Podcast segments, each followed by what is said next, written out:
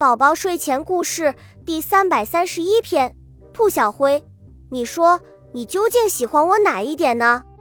每一点。讨厌，你怎么也学会人类的那些花言巧语了？我知道我有许多缺点，你不可能每一点都喜欢的。那么，或许我喜欢的是你的优点，但我更宠爱你的缺点。那在优点中最最喜欢的是哪一点呢？真的非常难说出具体的哪一点，为什么会非常难？因为喜欢又不是成点状分布的。恭喜你又听完三集，欢迎点赞留言，关注主播主页有更多精彩内容。